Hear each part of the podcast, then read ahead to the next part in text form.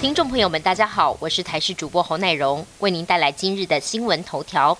台湾下周一就会正式开打 A Z 疫苗，不过这批疫苗保存期限直到六月十五，等于只剩下不到三个月的有效期限。中华民国防疫学会理事长王仁贤就质疑，这批疫苗恐怕是韩国在取得 B N T 疫苗之后才试出的 A Z 疫苗，疑似暗指台湾是捡别人剩下的。但这样的说法被指挥中心狠狠打脸。拿出数据点名加拿大和菲律宾取得的 A Z 疫苗效期比台湾还要短，台湾的 A Z 疫苗没有效期短的问题，也强调会在效期内全部打完。再过两个礼拜，马上就是清明节，不少民众趁着天气好，携家带眷上山祭祖。而为了舒缓车潮，高工局鼓励民众提早扫墓，从这个周末开始到下个周末，国道采单一费率再打七折优惠，北高最多可省下一百三十元。今天上午，国道涌现大量车潮，北部、中部不少路段塞爆了。其中，国一南下湖口到竹北，以及北上内湖到东湖等路段都出现自爆，时速更只有十多公里。众所期待，在台湾服役三十年的空中女王即将光荣退役。华航七四七空中女王 Farewell Party 后翼起飞，一日为旅行活动今天登场。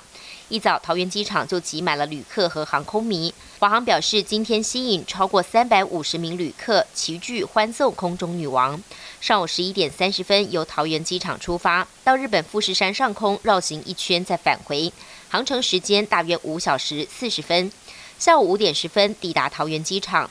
全程由波音在二零零五年四月最后生产交付华航的编号 B 一八二一五航机直飞 CI 二七四七航班，向永远的空中女王告别致意。高龄七十八岁的美国总统拜登时常喜欢用小跑步的方式展现自己老当益壮。不过十九号他要搭乘空军一号前往亚特兰大时，在登机梯上连跌三跤。拜登当时以轻快的脚步走上登机梯，突然踉跄后迅速站起，继续往上爬。没想到几步之后又再次摔倒，在没有站稳的情况下，整个人直接坐倒在地。站起来后拍拍膝盖才顺利登机。所幸拜登全程都扶着栏杆，并没有跌落或重摔。白宫随后表示，拜登绝对没事，强调是因为当时外面风非常大，连幕僚自己都差点跌倒。但跌倒的影片已经在网络上疯传，恶搞影片满天飞。美国总统拜登就任之后，首场美中外交国安高层会谈，十九号在阿拉斯加州首府安克拉治落幕。